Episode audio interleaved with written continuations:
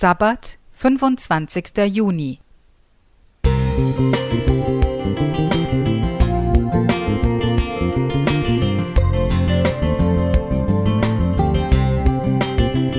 Ein kleiner Lichtblick für den Tag.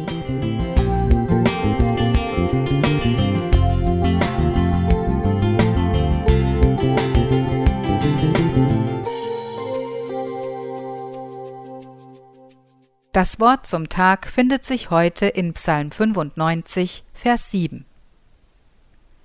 Denn er ist unser Gott und wir das Volk seiner Weide und Schafe seiner Hand. Wenn ihr doch heute auf seine Stimme hören wolltet.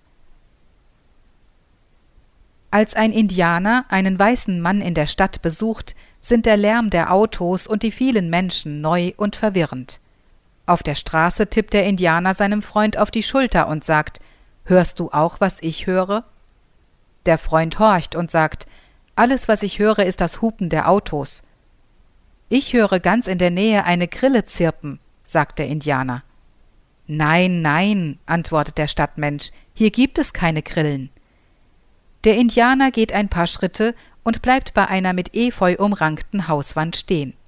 Er schiebt die Blätter auseinander, und da sitzt tatsächlich eine Grille. Der weiße Mann sagt, Indianer können eben besser hören. Der Indianer erwidert, da täuschst du dich. Er wirft ein Geldstück auf das Pflaster. Es klimpert auf dem Asphalt, und die Leute, die mehrere Meter entfernt gehen, drehen sich um. Siehst du, sagt der Indianer, das Geräusch der Münze war nicht lauter als das der Grille, und doch hörten es viele der weißen Männer und Frauen. Der Grund liegt darin, dass wir alle stets das gut hören, worauf wir zu achten gewohnt sind. Die Geschichte zeigt, dass nicht wenige Menschen für vieles ausgezeichnete Ohren haben, aber für anderes geradezu schwerhörig sind. Ich meine damit die Wahrnehmung von Signalen, die unser menschliches Miteinander betreffen, aber auch die Offenheit für das Religiöse, ja für die Stimme Gottes im täglichen Leben.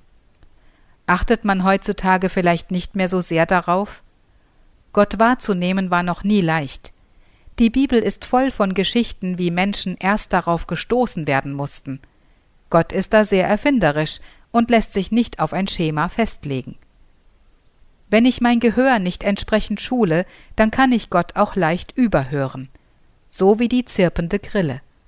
Gottes Botschaft will jeden Einzelnen ganz persönlich erreichen und ihm sagen, ich weiß, dass es dich gibt. Wie der Psalmtext sagt, unser göttlicher Hirte will, dass wir seine Stimme hören und zu seiner Herde gehören.